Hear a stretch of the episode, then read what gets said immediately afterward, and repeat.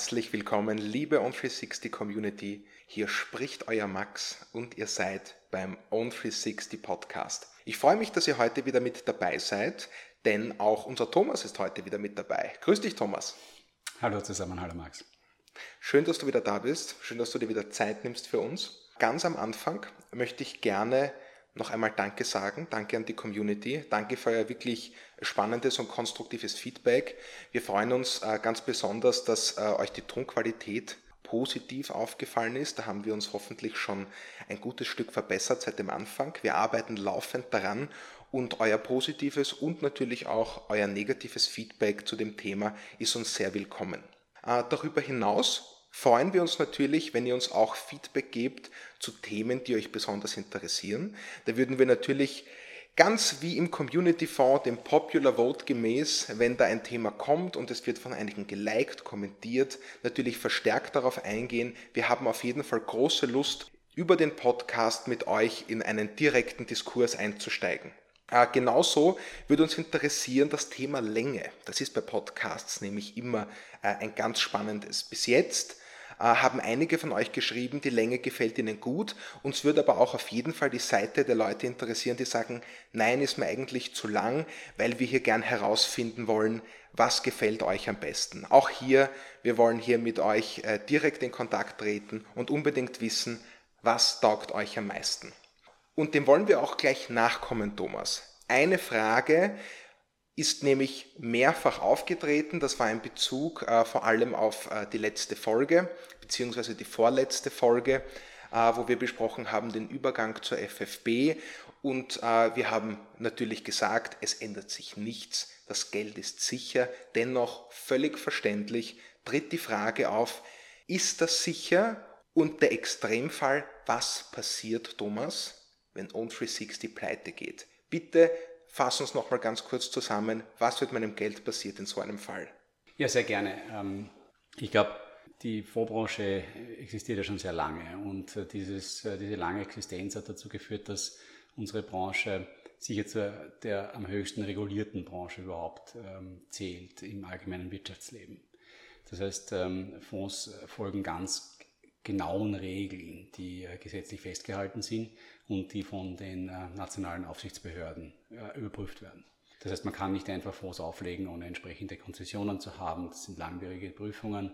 Nur als Beispiel auch unsere Konzessionsprüfung ähm, für die, unsere eigene Gesellschaft in Luxemburg hat insgesamt zweieinhalb Jahre gedauert, bis ähm, hier die Behörden den gesamten Prozess abgeschlossen hatten. Wir reden da über hunderte Seiten an Prozessdokumenten, die man einreicht. Das heißt, ähm, das ist wirklich eine, eine Welt, die interessanterweise auch eben ganz unterschiedlich ist zwischen dem und was wir immer wieder besprochen haben, auch in der Kryptowelt, wo vieles noch unreguliert ist, ja. wenn man sich im ein bisschen im wilden Westen bewegt. Und ähm, ähm, ist es bei uns tatsächlich so, dass das allermeiste ähm, streng reguliert ist und genau definiert ist. Ähm, das ist also eine lange Einleitung für eine simple Frage. Was passiert in so einem Fall? In so einem Fall passiert dem Geld im ersten Moment auf jeden Fall mal nichts. Also das ist äh, gesetzlich so stark abgesichert und auch durch die Trennung zwischen der Verwaltungsgesellschaft und der Depotbank ähm, äh, sichergestellt, dass die Vermögenswerte der Kunden immer nur dem Kunden gehören.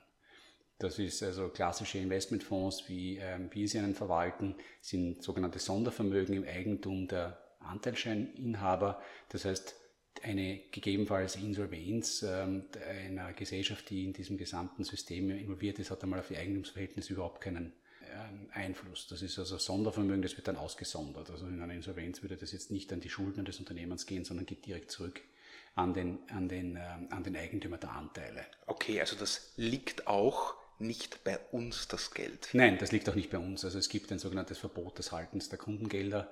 Ähm, für, das ist definitiv noch einmal bei einer dritten Partei äh, gelagert. Ähm, das gilt auch dann, wenn wir jetzt die Anteilscheinverwaltung selbst übernehmen von der FFB, dann sind wir nach wie vor nicht die Lagerstelle dieser Anteile, sondern das ist nach wie vor die, äh, das ist in dem Fall dann die Raiffeisenbank International ähm, auf einem Depot. Dort sind dann diese Bestände für die Kunden sozusagen verwahrt. Also finanziell kann, kann einmal gar nichts passieren, weil äh, auch in unserem System überhaupt ja sichergestellt ist, dass es hier einen, einen vollkommen geschlossenen Kreis gibt zwischen dem Bankkonto des Kunden, okay. von dem er einzahlt und auf das auch wieder rückausgeschüttet wird. Okay. Äh, und das andere wäre auch gar nicht möglich. Ähm, das ist rechtlich so vorgesehen. Also das Geld kann nur wieder retour gehen auf dieses Konto. Deswegen ist auch der Kontowechsel bei uns hier das komplexeste, was wir haben, was wir nicht automatisiert machen können, weil, weil dort die einzige Gefahr auch für Betrug besteht, dass jemand anderer kommt und sagt quasi bei diesem Depot bitte wechselst die Kontobeziehung und dann hat er Zugriff auf die App und verkauft Anteilbestände und dann geht nicht zurück zum ursprünglichen Einzahler, sondern zu jemand anderen. Deswegen sind wir dort besonders kritisch und besonders schauen immer besonders genau drauf, dass wir auch die Legitimationsdaten haben und sicher gehen können, dass die Person, die das Konto geändert haben möchte, auch wirklich die Person ist, die ursprünglich das Depot eröffnet hat. Es kann also nicht passieren, dass das Geld auf ein fremdes, falsches Konto ausgezahlt wird. Es wird nur auf das Konto ausgezahlt, von dem das Geld auch gekommen ist. Genau, also ich glaube, das ist, ein, das ist auch ein, so ein Effekt, an den denkt man im ersten Moment aber gar nicht, aber der macht unser System unglaublich sicher äh, und betrugsresistent, äh, weil hier dieser fixe Kreislauf eigentlich eingehalten wird. Dann gehen wir in aller Kürze auf den Worst-Worst-Case ein, den wir uns alle nicht vorstellen mhm. wollen. Ja. Und 360 geht pleite. So, mein Geld liegt jetzt bei der Raiffeisen International. Genau, genau. Was passiert jetzt? Die Raiffeisen International würde, würde sich dann um einen ähm, Verwalter kümmern, der, das wäre in dem Fall mit hoher Wahrscheinlichkeit der, Raiffeisen, äh, der von der Raiffeisen International selbst oder von der Raiffeisen Gruppe, der dann interimistisch das, die Fondsverwaltung übernehmen würde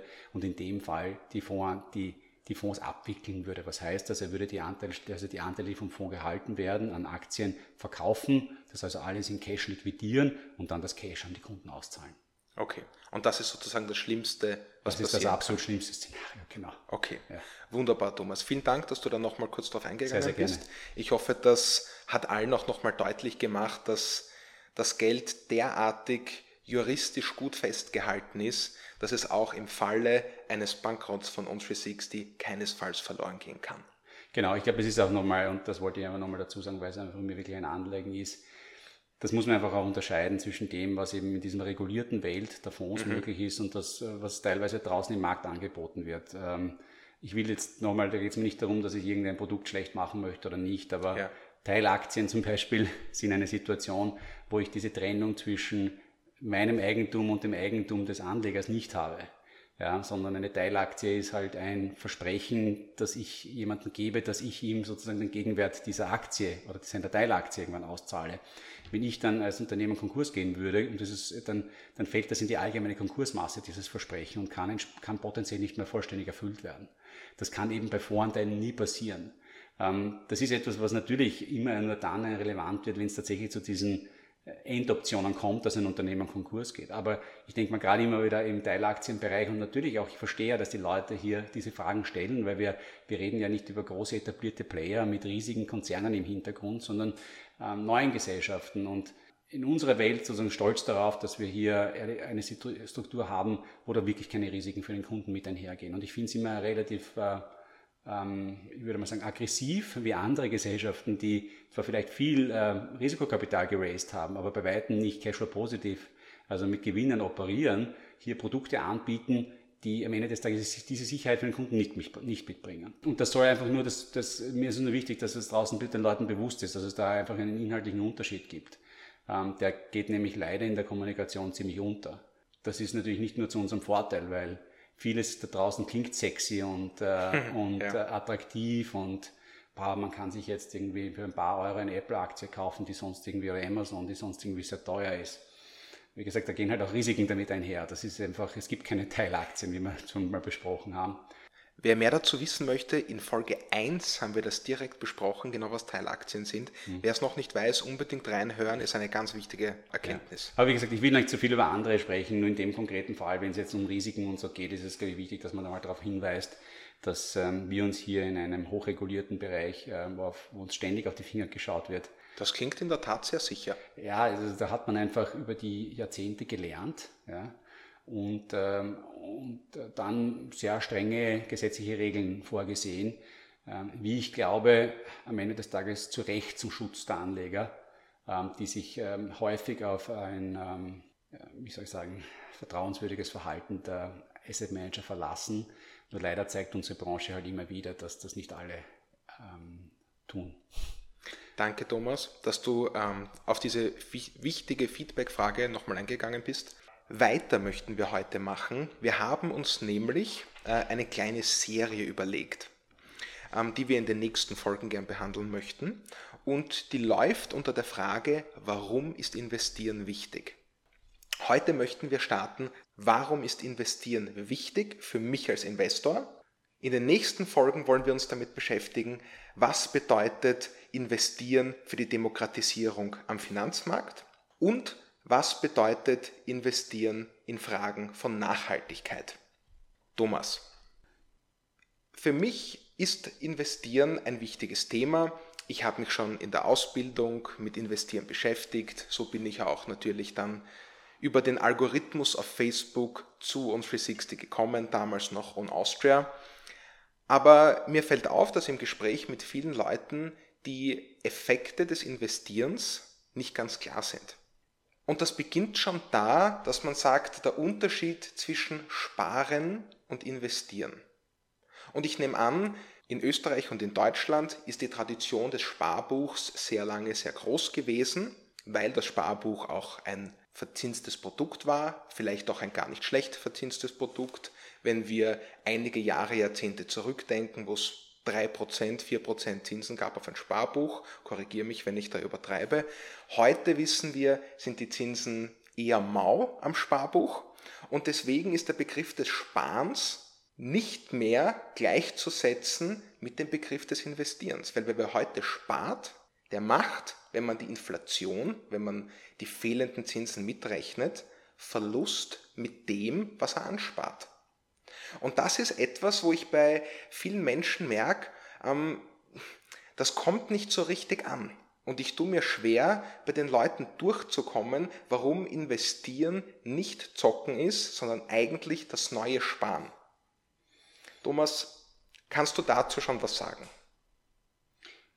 Ja, also ich weiß nicht, ob das, was ich sagen werde, für große Relevanz ist, aber ich habe natürlich meine Gedanken dazu. Ich glaube, ähm, der Grund, warum ähm, die beiden Dinge sozusagen schwer übereinander zu legen sind, ist einfach das, dass die auch tatsächliche Risikoperspektive eine andere ist. Und die hängt sehr stark ähm, von dem Zeitraum ab, auf den ich blicke. Und da ist es tatsächlich so, dass selbst ein kluges Investieren deutlich riskanter ist als die Anlage von Geld auf einem Sparbuch. Ähm, deswegen sind für mich Sparbücher auch nicht kein Wettbewerb ähm, für ein Investitionsprodukt im ersten Moment, weil sie einen durchaus sinnvollen Zweck erfüllen können, nämlich dem sinnvollen äh, auf die Seite legen von Kapital, das man jederzeit zur Verfügung haben möchte. Dann ist gerade die Einlagensicherung bis 100.000 Euro, wo auch der Staat schlussendlich äh, jegliche ähm, Insolvenzrisiken bei Banken. Dort ist es nämlich auch so, dass dein eingezahltes Geld nicht abgesondert wird, so quasi wie ein, dass es weiterhin dir gehört, sondern dort geht es auch auf in der Bilanz der Bank. Und wenn die Bilanz unter, wenn die Bank untergeht, dann kriegst du halt das, was übrig bleibt. Bis, wenn das weniger ist, äh, wenn du bis 100.000 Euro eingezahlt hast, dann wird der Rest vom Staat garantiert. Also dort ist es ähnlich wie mit dieser Situation mit den Teilaktien, dass du auch abhängig bist von der Bonität deiner Bank. Das ist lustig eigentlich. Das hat man auch nicht wirklich am Schirm. Nein, das hat man nicht am Schirm. Ähm, wobei ich glaube auf der anderen Seite, es gibt eben diese Einlagensicherung und, ähm, und die sozusagen gibt den Leuten ein bisschen ein, oder den Menschen ein bisschen so ein, da muss es wohl ein Risiko geben, ansonsten würde es diese Absicherung nicht geben. ähm, die braucht es eben bei uns nicht, weil eben nichts abzusichern ist, weil jedem Kunden immer gehört. Aber bei Sparkonten ist das, äh, die gehen, ähm, da geht das Geld in der Bilanz ähm, der Bank auf, auf der Aktivseite.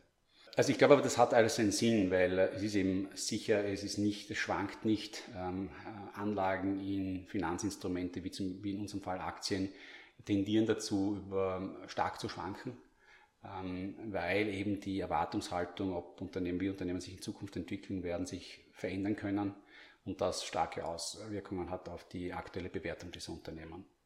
Je länger man allerdings ähm, Aktien bespart. Ja, und da sieht man auch den Begriff dann kommen und das hat eben etwas mit einer Zeitschiene zu tun, desto, desto geringer wird dieses Risiko, das ich nehme, weil ich ähm, über die Zeit ähm, diese Volatilität auch ausschalte in gewisser Weise, indem ich halt immer wieder zu unterschiedlichen Preisen kaufe und langfristig äh, einen Preis erziele, der mehr oder weniger eine faire Rendite für das Risiko ist, das ich, das ich eingehe. Das heißt Langfristigkeit, einen Fonds lange besparen, da, da sagst du schon nicht, du hast, du hast es schon mit einem Lächeln angedeutet, ja. sparen und investieren im gleichen Satz. da spielt die Länge eine ganz wichtige Rolle. Genau, erst wenn ich langfristig denke und langfristig handle, wird das Investieren in, also in volatile Vermögensanteile wie eben schwanke, volatil, also schwankende Anteile wie in Aktien zum Investieren. Kurzfristig ist es eben Spekulation. Und das ist sozusagen die große Unterscheidung. Und deswegen glaube ich auch, dass die meisten Menschen das schon richtig sehen. Kurzfristig ist es ein signifikanter Unterschied, ob ich auf ein Sparbuch mein Geld lege oder in Aktien anlege. Ich sage jetzt bewusst nicht investiere, aber kurzfristig ist es eben Spekulation, dadurch, dass das Risiko mit einer kurzfristigen Anlage in Aktien sehr, sehr hoch ist. Wenn ich es schaffe, mich selbst so zu, erstens mal, wenn ich, wenn ich einen Betrag nehme, den ich nicht kurzfristig brauche und äh, mich auch dazu ähm, emotional in der Lage fühle, mit dieser Schwankung umzugehen und es schaffe, über lange Zeiträume immer wieder in ähm, schwankende Vermögenswerte wie Aktien zu investieren oder einfach auch nur einmal zu investieren, diese aber sehr lange zu halten, dann wird irgendwann einmal die Wertschöpfungskraft der Unternehmen so hoch, ja, dass sie selbst bei großen Schwankungen über lange Zeiträume einen relativ sicheren Ertrag erzielt. Wir kennen das aus der Historie, also es gibt kaum zehn, zehn Jahresperioden, ja, in denen eine Aktienanlage negativ gewesen wäre. Ja, also wow. wenn man mindestens zehn Jahre gehalten hat, gibt es kaum Perioden, wo sie negativ gewesen wäre. Aber es gibt eben Perioden, auch über zehn Jahre, wo das der Fall war.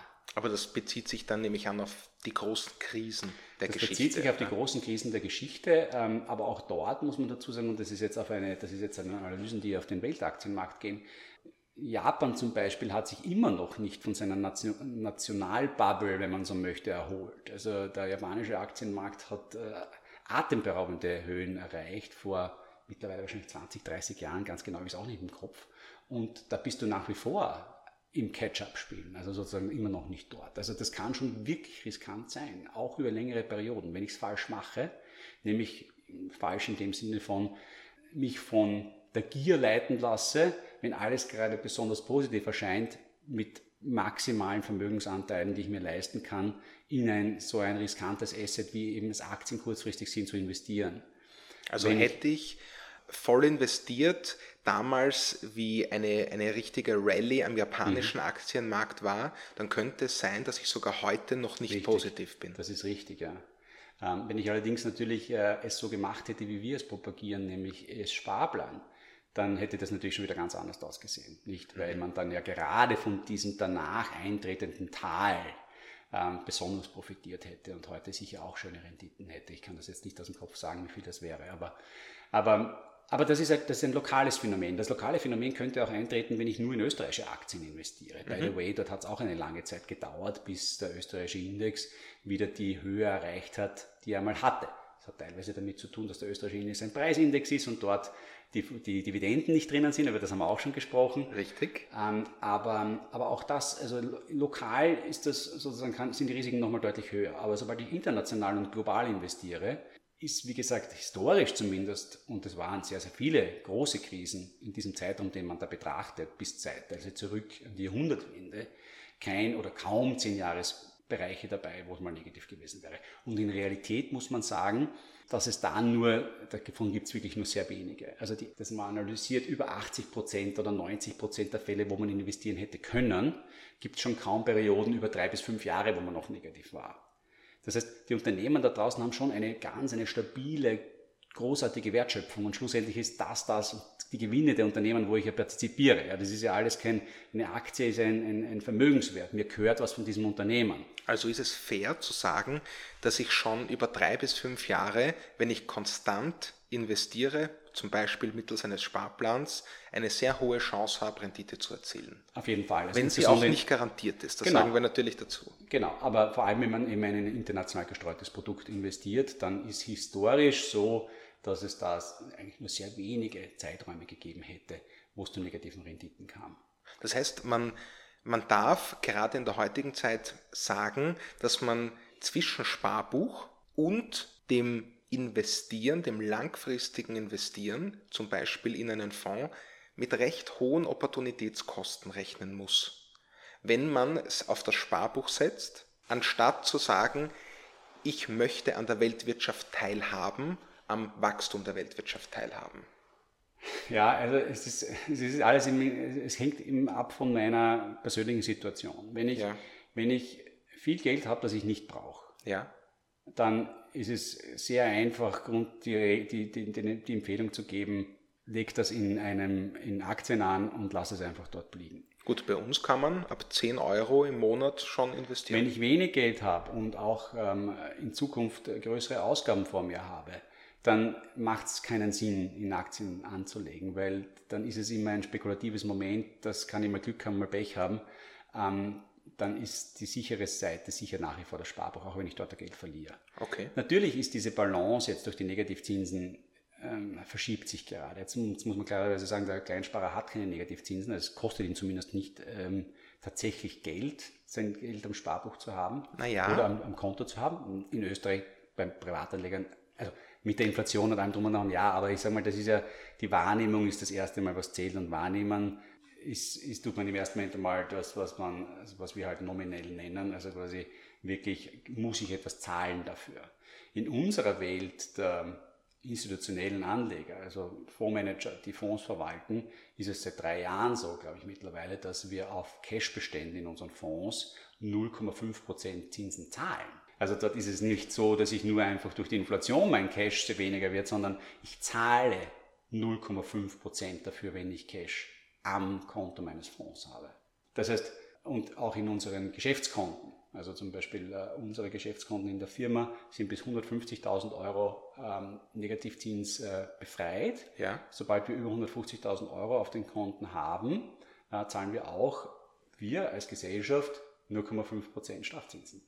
Ähm, das heißt, das ist schon, bei uns ist es auch nominell angekommen. Beim Anleger und beim Privatkunden ist es noch nicht angekommen in der Art, sondern der verliert durch die Geldentwertung, die man manchmal mehr und manchmal weniger spürt. Nicht? Also wer gerne in der Wiener Innenstadt Kaffee trinkt, der spürt sie sehr gerne und auch in der, in der Münchner Innenstadt und in der Frankfurter Innenstadt, weil man einfach merkt, wahrscheinlich an niemand vorbeigegangen ist, dass äh, die Melange mittlerweile in manchen Kaffeehäusern 6,50 Euro kostet. Ähm, jeder von uns spürt es an der Miete. Nicht? Das ist so der Klassiker. Dort sieht man einfach die, äh, die deutlich ansteigenden Kosten durch die fast mittlerweile jährlichen Richtwertanpassungen. Ähm, aber nichtsdestotrotz sozusagen, die Inflation ist, äh, ist, hat, bringt mit sich, dass sie sehr, dass sie sehr indirekt wirkt. Ja. Aber die Inflation ist ein ganz wichtiger Punkt, weil ein Teil des Wertes vom Investieren ist das Absichern gegen die Inflation. Wir wollen unser Geld, den Wert unseres Geldes vor der Inflation schützen. Und du hast es angesprochen, nicht? Wir haben den nominellen Wert, die Zahl, die da steht am Konto, und wir haben den realen Wert, das, was ich mir um diese Zahl kaufen kann. Und wer schon ein bisschen mit der Inflation vertraut ist, der weiß, auch wenn die Zahl gleich bleibt oder wenn die Zahl steigt, kann ich mir weniger drum kaufen. Kannst du uns einen kurzen Überblick vielleicht als letzten wichtigen Punkt für heute geben, was die Inflation ist und welche Auswirkungen sie hat auf mein Geld?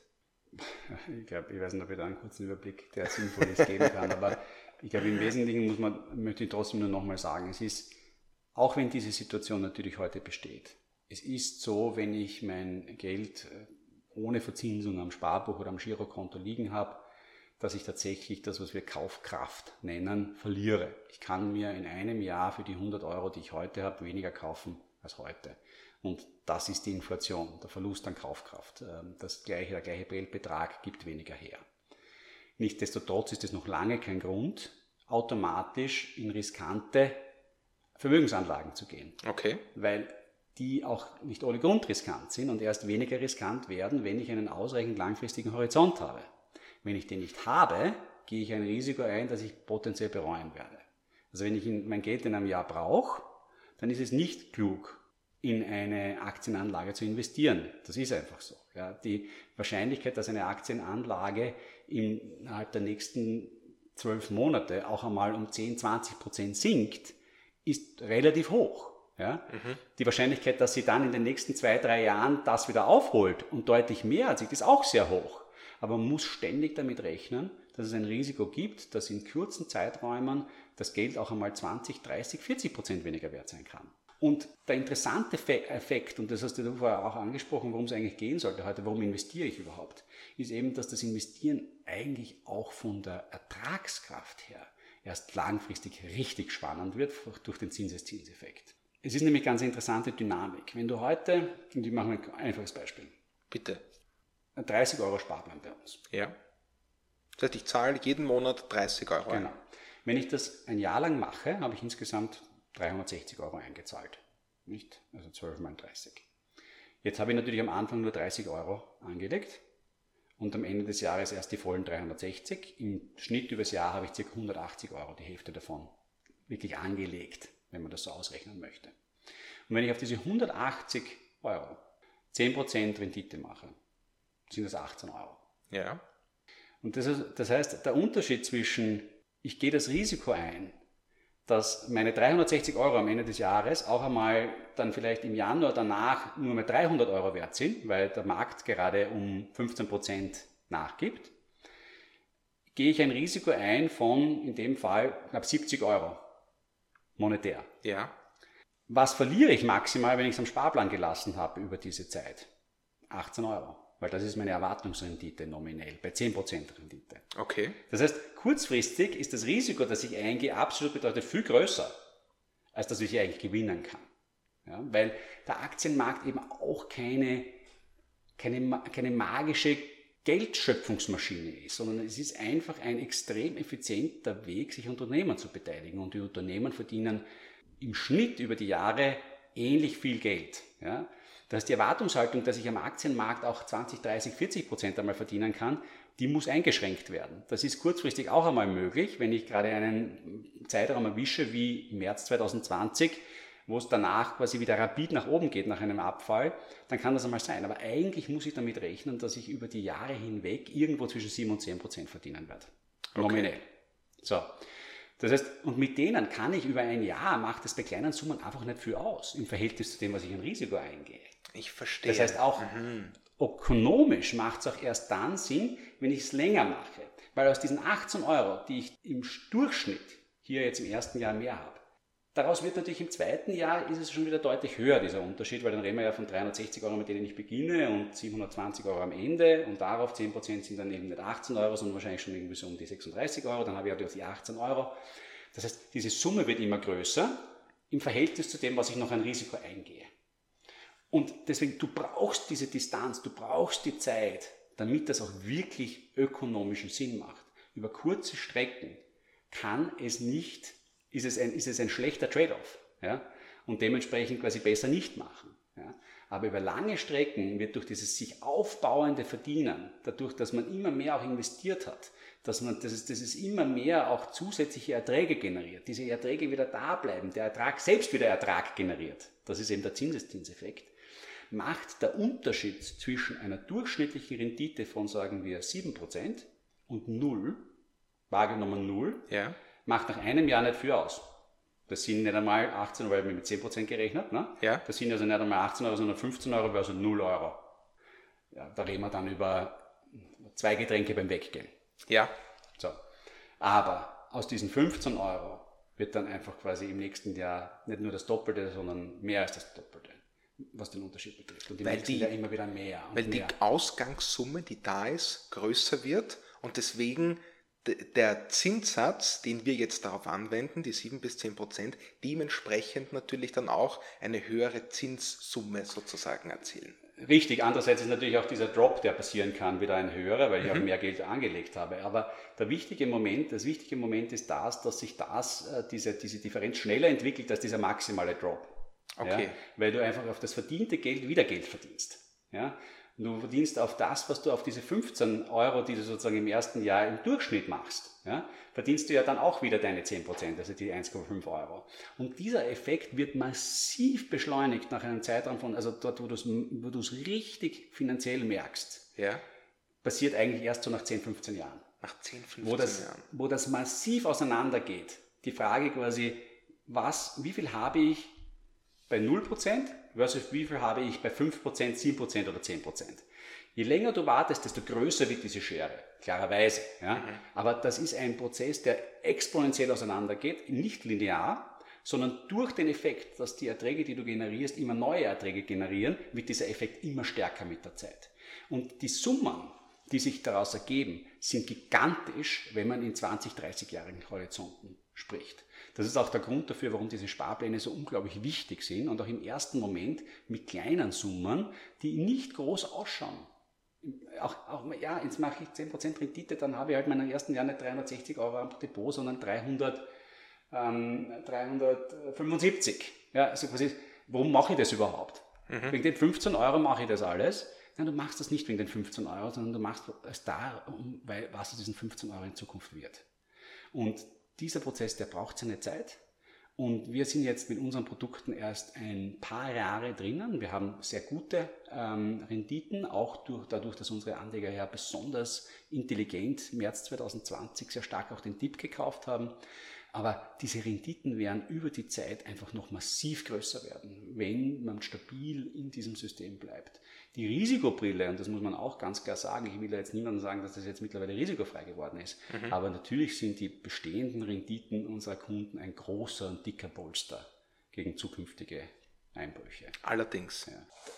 Es ist immer wieder für mich total faszinierend zu sehen, und vielleicht machen wir dazu auch einmal einen Beitrag quasi auf der App, ähm, wie stark dieser Zinseszinseffekt, also dieser Effekt des an den Gewinnern wieder mitzuverdienen, sich über die Zeit aufbaut und selbst aus kleinen Beträgen wie 30 Euro im Monat, aus denen selbst nach fünf Jahren oder nach zehn Jahren noch keine großen Summen an Ansparbetrag geworden sind oder an gesamten Depotvolumen, nach 20 Jahren auf einmal eine riesige Summe dasteht und nach 30 Jahren eine noch verhältnismäßig, unverhältnismäßig größere Summe.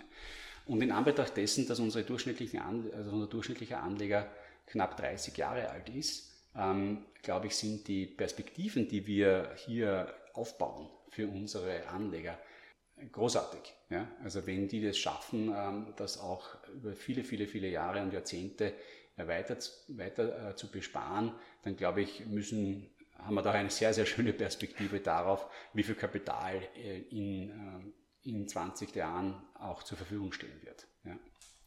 Thomas, das war super spannend. Hat mir riesen Spaß gemacht. Ich wünsche, wir könnten noch drei Stunden weitersprechen, aber das erlaubt leider unser Zeitplan nicht. Ja. Ich habe viel gelernt heute über die Grundlagen des Investierens. Über Inflation haben wir gesprochen, über den Zinseszinseffekt haben wir gesprochen, über exponentielles Wachstum haben wir dabei eigentlich gesprochen. Und ich freue mich schon sehr darauf, nächstes Mal mit dir zu besprechen, was die Demokratisierung im Rahmen von Investments bedeutet und damit lasse ich euch, liebe Hörer, jetzt äh, aufstehen oder ins Bett gehen oder die Mittagspause beenden. Ich wünsche euch noch einen schönen Tag und viel Spaß. Ciao, Thomas. Ciao an alle. Ciao, Max. Vielen herzlichen Dank für das Gespräch.